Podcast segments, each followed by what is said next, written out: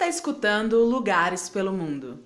Conhecimento que transforma, inspiração que te move.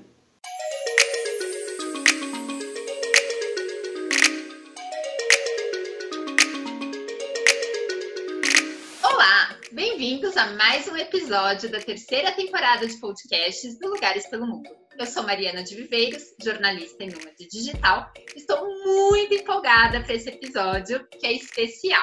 Os meus convidados são meu namorado, Marcelo Ortiz, brasileiro italiano, trabalha com marketing de esportes e marketing digital. E ele convidou um grande amigo dele, parceiro de muitas viagens, de muitas aventuras, é o Sam Momen.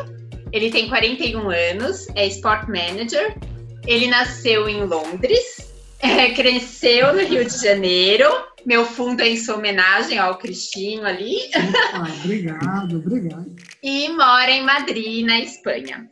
O Sam e o Marcelo são o que eu chamo de viajantes nível avançado. Eles já fizeram, já conheceram os países considerados comuns para os turistas, e daí eles resolveram desbravar territórios menos populares, uns países diferentões, vamos dizer assim. E é sobre esses países que eles vão falar hoje pra gente. Eu não conheço nenhum deles, quero muito conhecer, e tenho certeza que vai ser um, um papo incrível. Primeiro, eu quero que vocês me contem rapidinho como vocês se conheceram, quando e como. É uma boa pergunta, Sam. A gente está celebrando agora em junho 10 anos que a gente tem uma amizade e a gente se conheceu na África do Sul. Meio que Suíça, mas na verdade na África do Sul, né? No jogo do Brasil e Portugal, eu lembro muito disso em Durban. Eu acho que a gente se conheceu no meio de uma galera, né, toda da, do mundo lá do, do esporte. E foi uma, foi uma conversa mais de introdução e apresentação. E aí, quando a gente voltou para a Suíça, que realmente a, a amizade foi mais para frente, é, enfim, em vários eventos sociais e tal. E aí a amizade começou a se desenvolver. Mas vamos então começar a falar dos países diferentes. Vocês são as únicas pessoas que eu conheço que já foram para esses países, então eu estou muito curiosa. O primeiro é o Kosovo.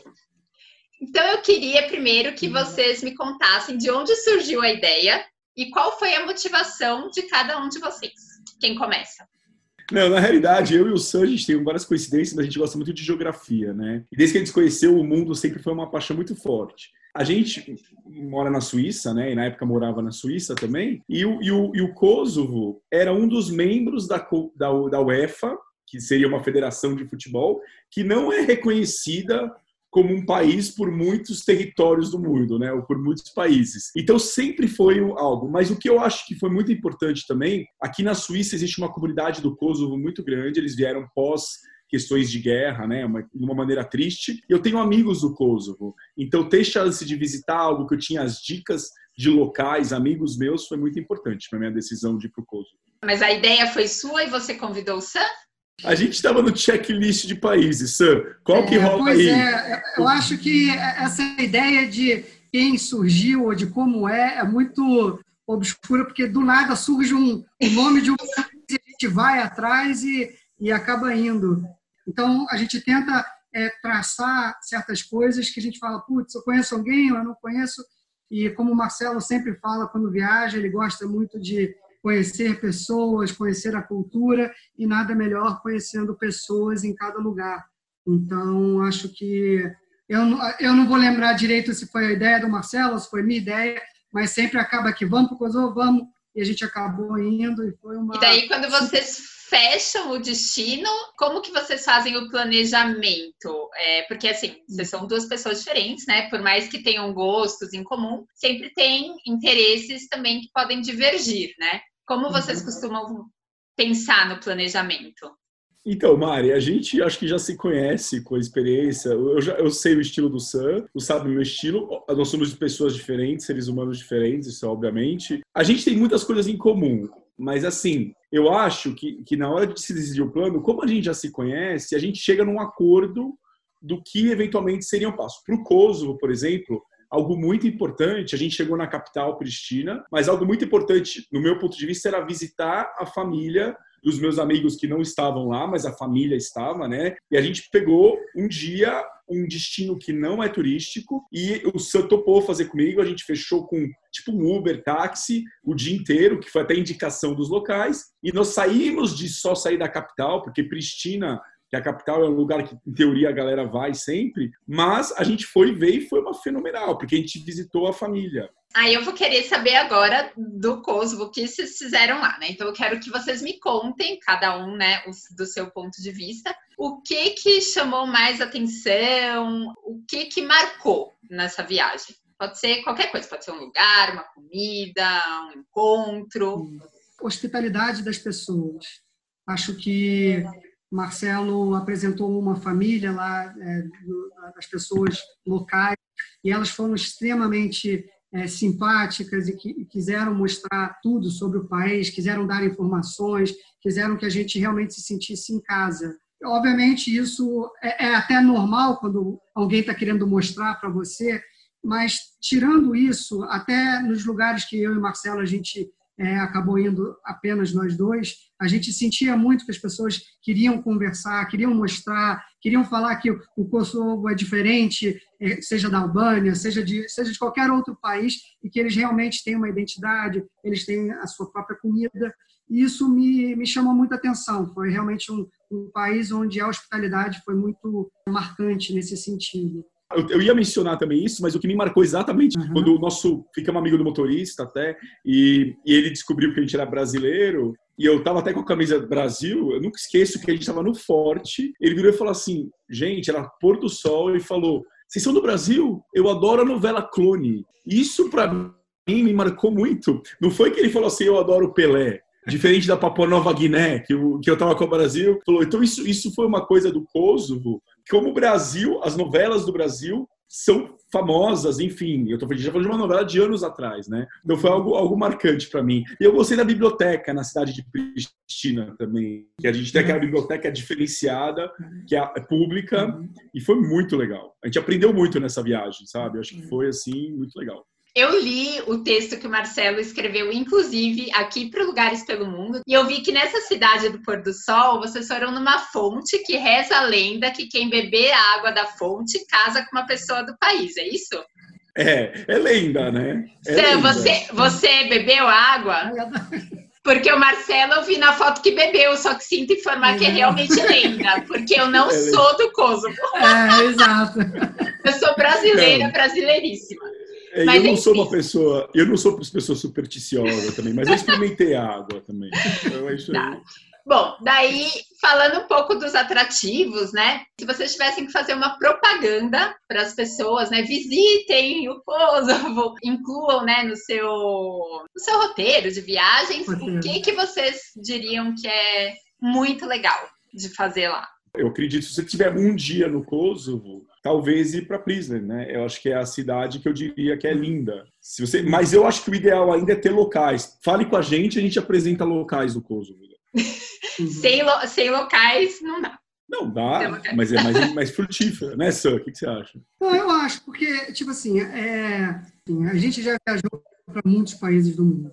Tem certos países que a, a atração é justamente as belezas naturais, ou é história, ou são certas coisas que são fáceis até de você visualizar. E tem outros países que, que não é, a beleza não é, é algo físico, é, é, algo que você sente, é algo que é, é, é, a vibração da cidade. Então, quando se fala o que, que é, é legal de se ver, Pristina por si só, ela não é uma, uma cidade linda, uau, maravilhosa. Mas se você for no, no dia a dia e se comunicar com as pessoas, você vai ver que essa hospitalidade e o que for, é, sendo desbravado dentro disso se torna realmente a cidade especial. Isso não quer dizer que, sim, tem coisas bonitas, tem a fonte, tem a igreja, tem várias coisas que são bonitas dentro da cidade, mas não é nada assim de outro mundo para que, é, para que você fale que foi completamente inesquecível foi fundamental o Kosovo, porque eu e o Sam, a gente conversando sobre possíveis próximas viagens. Eu nunca esqueço, Sam, a gente estava no quarto do hotel em setembro de 2017, outubro de 2017. Eu falei, Sam, ano que vem, eu estava querendo muito ir para Papua Nova Guiné. O Sam, assim, Marcelo, o que, que você falou para mim, Sam? Eu falei, Marcela, tem uma amigaça minha que eu não vejo há muitos e muitos anos que mora lá. E a partir daí. Depois de alguns meses, né? Então, em agosto de 2018, eu e o Sam pisamos na Papua Nova Guiné, que eu tô até com a camisa aqui que a amiga do Sam, que hoje é minha amiga Tânia, me presenteou. E, então, provavelmente, a Papua Nova Guiné estava nos seus planos algum, em algum momento. É, para mim, os meus planos são: existem 211 países filiados à FIFA e eu quero ir para esses 211. Então, se alguém me chamar para algum país que eu ainda não fui, eu estou topando. Voltando então um pouco, foi é, acho que essa viagem da, da Papua Nova Guiné ah, foi facilitado muito justamente por eu ter uma grande amiga lá, que, como o Marcelo falou, virou é, amigo é, dele também. Enfim, e aí quando você conhece alguém de lá, e a Tânia já morava lá há quase um ano, ela realmente nos ajudou muito na preparação para a viagem, né? Porque a gente não ficou apenas em Port Moresby, a gente foi para uma outra ilha chamada Rabaul, e depois a gente foi para o sul, para o Rio, né? E Sepic, o Rio Sepic. E, ou seja, a gente acabou dividindo, a gente ficou mais ou menos 10 dias no país e a gente ficou cerca de três dias em Port Moresby, três dias em Rabaul e mais ou menos três ou quatro dias na ilha de Sepik. E isso a gente é, dividiu bem, tendo a Tânia ajudando bastante na, na montagem desse roteiro.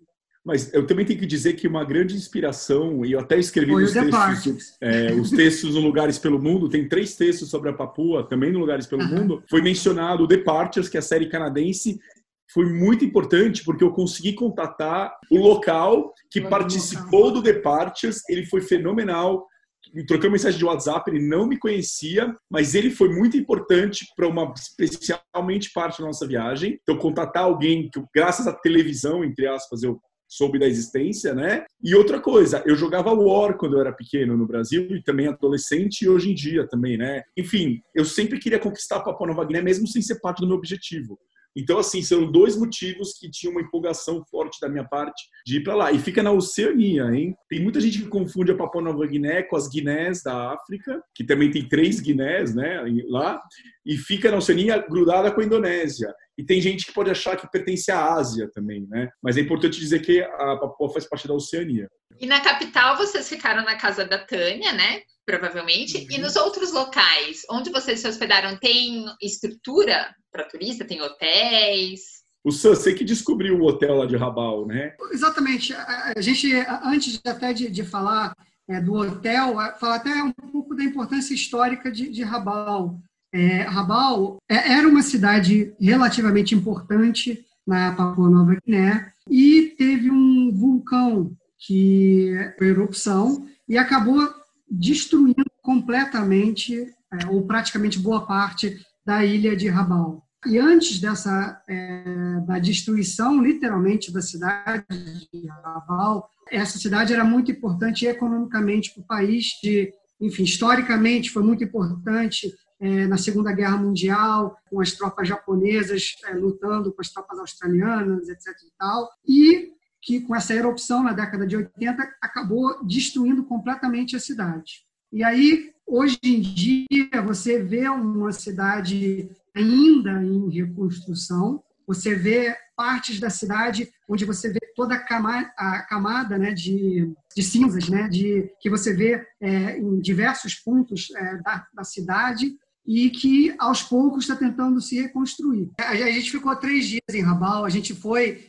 é, justamente é, fez um, uma trilha né, para subir justamente um dos, um dos vulcões e você ainda vê que ela está em atividade, ainda tem fumaça saindo é, do vulcão. Bom, dito isso, como a gente encontrou hospedagem foi da forma tradicional, de entrar num booking.com e achar alguma coisa. A gente não tem nada de, ah, tem que ter isso, tem que ter aquilo, tem aquilo outro. Foi um, um hotel bem simples, digamos assim, e que a gente ficou lá e a gente foi explorando é, diversos pontos da ilha. A gente no Brasil, pelo menos, eu não estudei muito do, do domínio do Japão durante a Segunda Guerra Mundial. O Japão estava chegando no Pacífico, descendo praticamente o Pacífico quase inteiro nas questões dos países asiáticos, especialmente, e o Japão queria chegar na Austrália. Só que a Papua Nova Guiné foi o ponto fundamental para se evitar que a Austrália fosse invadida. Então,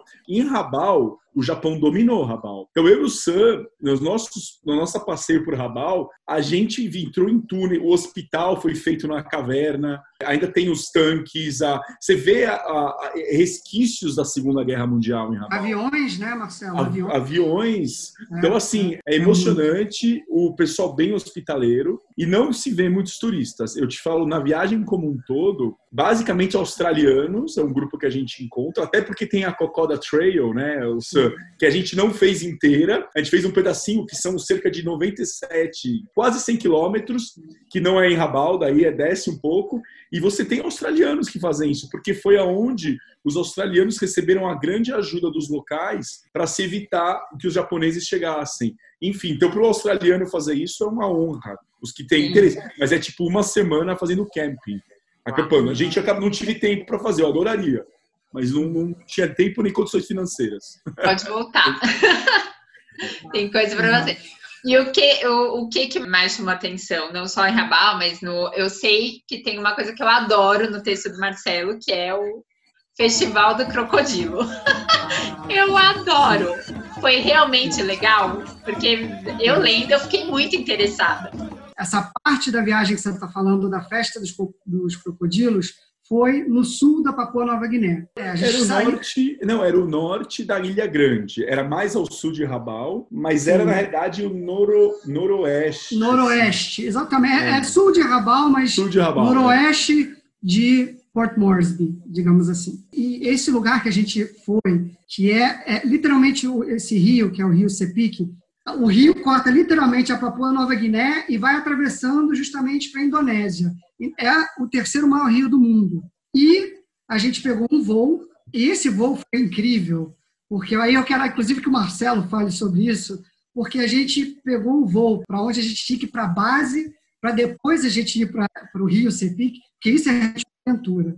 A gente pousou no aeroporto e pegou um carro e foi cinco horas. Mas seria legal, justamente, Marcelo, você falar dessa experiência da gente saindo de Rabaul e indo para o Cepic. É importante dizer que, apesar de ser ilhas, a Papua Nova Guiné é muito complicada a logística marítima, né? Uhum. Então, uhum. é um pouco caro, porque tem a questão de aérea, você precisa pegar. Então, o nosso voo saiu de Rabaul, parou na capital, Port Moresby, depois a gente fez a transferência para Wilwa, né, para a gente chegar na capital. Nesse voo, foi muito louco, porque, coincidentemente, finalmente nasceu o Nicolas que é o que eu estava em contato pelo WhatsApp, só que em teoria a gente só conseguiria se encontrar pelas agendas no final da nossa viagem por Moresby. Mas eu não acreditei, ele estava no nosso voo, porque ele também estava vindo lá da região de Rabat, e ele foi fenomenal, porque ele tinha colocado a gente em contato com um amigo dele, porque a gente não tinha fechado o pacote com a agência turística, o que é muito comum para Papua Nova Guiné, os turistas. A gente foi dois mochileiros, sem, a gente tinha uma local, a Tânia, morando lá, mas a Tânia não foi com a gente na viagem. Mas enfim, e a gente chegou numa alta temporada, entre aspas, que é o Festival do Crocodilo, que já existe há mais de 10 anos, e turistas que vão para Papua Nova Guiné sabem da existência. Meu, essa pessoa foi fundamental, pegou a gente no aeroporto e falou: vocês vão querer fazer o quê? Adquirir por Vocês fecharam algum pacote? Não. Ele arrumou o, o amigo que trabalha com ele, apresentou, puseram a gente no, tipo numa 4x4, uma picape, né, se eu dizer. A gente rodou seis horas desse aeroporto da cidade numa uma estrada de. No, é, uma estrada é. horrorosa. Aí a gente chega no Rio e, e já estava escurecendo, né? Porque a gente pousou, era 10 horas da manhã, até a gente encontrar alguém que nos ajudasse para pegar esse carro, para ir seis horas até o Rio. E fora que esse festival é, tem o, o, Lower Sepik, o Mid Sepik e o Upper Sepik. E a gente chegou de, de carro no Lower Sepik. O festival era no meio, mais ou menos, do Rio. Só que como a gente chegou já tão tarde, a gente não tinha escolha praticamente, era literalmente o último barco que estava saindo e a gente falou, olha, ou a gente pega isso, porque a gente tem que imaginar que a gente está literalmente no meio do nada. Então a gente entrou no, no barco e falou: olha, vamos pegar esse motorizado. Mas mesmo motorizado, eram duas horas de barco é, até chegar no ponto do festival. Começou através de um ponto pôr de sol lindíssimo, só que já depois de uma hora, uma hora e vinte de viagem, já era Abreu. E a gente está falando no, no, Rio, no Breu. E a gente chegou, a gente não tinha fechado, só tinha uma opção de acomodação e todos os turistas, o grupo pequeno de turistas que tinha ido, fechou com uma agência. A gente não tinha onde ficar, né? Nós chegamos, o, o, o era um, lo, um lodge, né? Era, uma, era um, era um lodge, era um lodge, exatamente. Era, era um... é, e aí, falaram, não tem vaga. Só que tinha uns locais lá. Eles assim, bom, se vocês quiserem ficar na nossa casa, a gente pode. Eu acho que a gente pagou 10 dólares cada um, que eu me lembre. Hum. Mas, gente, foi, foi, foi. foi, assim emocionante, porque a gente ficou na casa de uma família. A avó, que é a mãe dessa pessoa que prestou, deixou o quarto dela pra gente, só que eles não têm cama. Dormimos no chão. Então, assim, ela deu o aposento dela e a gente se sentiu honrado, porque, meu, você vê a simplicidade. E uma coisa que me chamou a atenção, eles não têm nem antena de televisão lá. Hoje em dia, a TV já é uma coisa antiga mas aquela, tu, aquela, aquela, aquela comunidade, eles cresceram sem isso. Para carregar o celular, a gente tinha que fazer um curto-circuito lá, lembra, Sam? Para a gente poder carregar, igual das fotos, assim, a, o banheiro, tinha um banheiro lá, mas assim, era bem raiz, roots, né? Foi, assim, é, uma super experiência emocionante. O Sam, ele tem uma coisa que eu aprecio nas viagens com ele, principalmente nessa, eu acho, foi que ele começou a levar roupas muito legais de esporte que ele não iria mais usar ou ele se sentiu tocado e doar. Então, esporte abre portas e ele, nossa, Sam, eu não esqueço, você para essa família para agradecer, dando isso, eu levei uns chocolates, principalmente suíços, né? Enfim, que isso é uma coisa que em geral eu levo. Então foi emocionante interagir com uma família local, né? E não e não ficar com um grupo de turistas, né? Eu diria que isso foi marcante dessa dessa, dessa passagem. E, e foi muito tocante também quando a gente se despediu deles, né? Porque era uma família, quatro ou cinco crianças na casa. Eles gostavam muito de estar com a gente mas é, eles sentiam muito orgulho de que tinha essas duas pessoas de fora dormindo na casa deles, etc e tal. Inclusive, na, na, quando a gente se despediu, foi muito tocante também que eles é, prepararam meio que um lanchinho para a gente levar de volta. Era um punhado de arroz, duas bananas e dois caramelos. Tipo, era tudo que eles tinham. Eles não tinham mais do que isso. Assim, não, pelo amor de Deus, não dá isso para gente, porque é, é, tudo que vocês têm. Enfim, foi, foi muito bonita essa parte. É, e, o, o Festival do Crocodilo, na realidade, o crocodilo é um animal mais importante para as comunidades da região do Rio. Então, me lembrou um pouco você pensar na cultura indígena brasileira, um mix com um pouco de carnaval, entre aspas, porque eles se vestem de uma maneira e fazem umas danças relativas a, a, a, ao que eles acreditam, né? Relativa ao, que é muito importante. E é sempre em agosto esse festival. Dura três dias.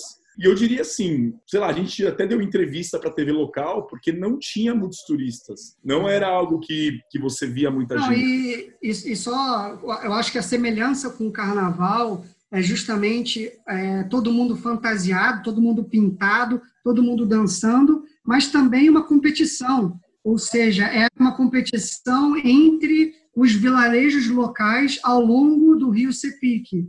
Então, todo mundo chega nesse local e eles fazem essa competição ao longo de dois dias ou três dias, e aí tem um vencedor no final, que é, sei lá, o vilarejo de não sei da onde, que ganha por ter os melhores fantasias ou melhores, enfim, melhores danças. Eu não sei justamente qual é o critério. E aí, acho que só mais uma última história dessa experiência. Essa casa que a gente ficou, é, e, e, várias casas, elas são é, colocadas um pouco acima. Elas, elas têm pilares de madeira, né? Porque quando o rio vaza, enfim, eu e o Marcelo gente estava dividindo um quarto dormindo no chão. Durante a primeira noite, eu ouvi uns barulhos tipo.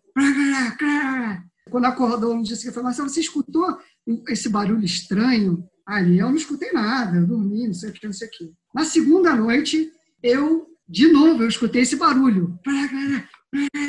Mas literalmente embaixo de mim. O que, que, que é isso? Um, um barulho que me, meio que me acordava no meio da noite. E eu ficava, cara. Enfim, aí no dia seguinte, na hora de despedir, eu cheguei e falei assim para eles: ah, é, eu tenho muita curiosidade. Durante a noite eu estou escutando um barulho assim, meio. Eu não sei o que, que é. Aí o, o pai da família falou assim: ah, deve ser uma coisa que vem ver, vem ver. Aí a gente foi ver, embaixo do quarto da gente tinha uma banheira crocodilos dentro. E eles estavam se debatendo. Eles estavam se debatendo na noite. E era isso que eu escutava. Foi uma história muito engraçada da viagem, que eu fiquei, ah, agora faz sentido. Eu ia perguntar se vocês tinham visto algum crocodilo, né? Porque é o festival do crocodilo. A gente, a gente acabou vendo também lá no festival e especificamente com essa família a gente acabou vendo algumas. Legal. E depois, é, na volta, vocês tiveram que fazer todo o trajeto de volta, o, o pelo rio, o barco, mais as cinco horas de 4x4. Ou seja, uma viagem que demanda energia. Nosso amigo que levou a gente, combinou de buscar a gente, ele não estava no horário programado. A gente ficou umas cinco horas esperando, sei lá, eu tô aqui. E a gente interagiu com uma família local fenomenal também. Eu mostrei, eu mostrei o meu DVD do Carnaval de Salvador, que eu, que eu tinha no meu iPad. Nossa, o pessoal, assim, com chiclete com banana lá, nossa. Tem sucesso na Papu. Não, muito legal. É, a Papu Não, Nova Guiné é um destino que eu quero muito ir. Fala, Má. E aí, só para dizer, depois a gente voltou para Port Moresby e a família da Tânia foi, a da Tânia foi fenomenal. A gente conheceu as, as, as três filhas, né? É, é, as três filhas o, e também o marido australiano. Eles foram muito 10. E a Tânia trabalhava no Parque Nacional, né? O parque que tem em Port Moresby, que tem vários animais. Ela era voluntária lá, né? Então foi muito interessante, tá? Eu diria que isso foi. Nossa viagem foi legal, né? Não. Foi, foi muito legal. Muito, parece ter sido muito legal. Bom, pessoal, por hoje o nosso bate-papo fica por aqui, mas ele continua na semana que vem, porque o Marcelo e o Sam têm muitas histórias para contar. E no próximo episódio eles vão falar da Coreia do Norte. Não percam! Um beijo e até lá! Valeu, pessoal, por ter acompanhado a gente hoje. Se você gostou, deixe o seu like, compartilhe, se inscreva no canal do YouTube Lugares pelo Mundo e também nos acompanhe nas redes sociais para ficar por dentro de todas as novidades do nosso portal. A gente está no Facebook, no Instagram, no Twitter, no Sparkle e no Pinterest. Até a próxima semana!